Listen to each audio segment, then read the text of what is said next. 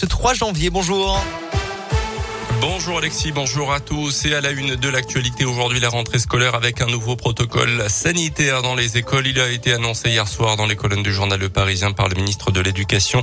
Un principal nouveauté à partir de ce lundi 3 janvier, en cas d'élèves testés positifs, tous ses camarades de classe devront à leur tour réaliser un test PCR ou antigénique le jour même. Et puis des autotests à J 2 et J 4.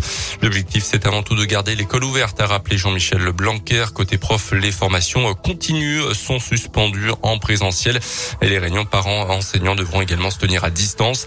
Autre changement aujourd'hui, les règles pour les personnes positives et totalement vaccinées, elles devront désormais s'isoler 7 jours, quel que soit le variant.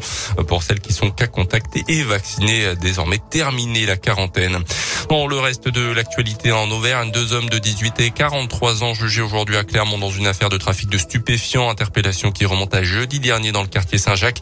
Un équipage de policiers avait été la cible de jets de parpaings et de divers projectiles tout près d'un point de deal. Plus de 2 kilos de drogue avaient été saisis dans les jours suivants dans un appartement et les deux suspects arrêtés 2300 euros en espèces, un pistolet mitrailleur, trois chargeurs également retrouvés. Selon la direction départementale de la sécurité publique, l'année 2021 a été marquée par une hausse de 60% des affaires résolues concernant les stupes dans l'agglomération clermontoise.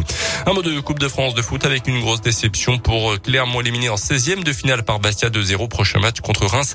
Ça sera le week-end prochain en Ligue 1, cette fois-ci avec l'objectif cette année 2022 de se maintenir en fin de saison.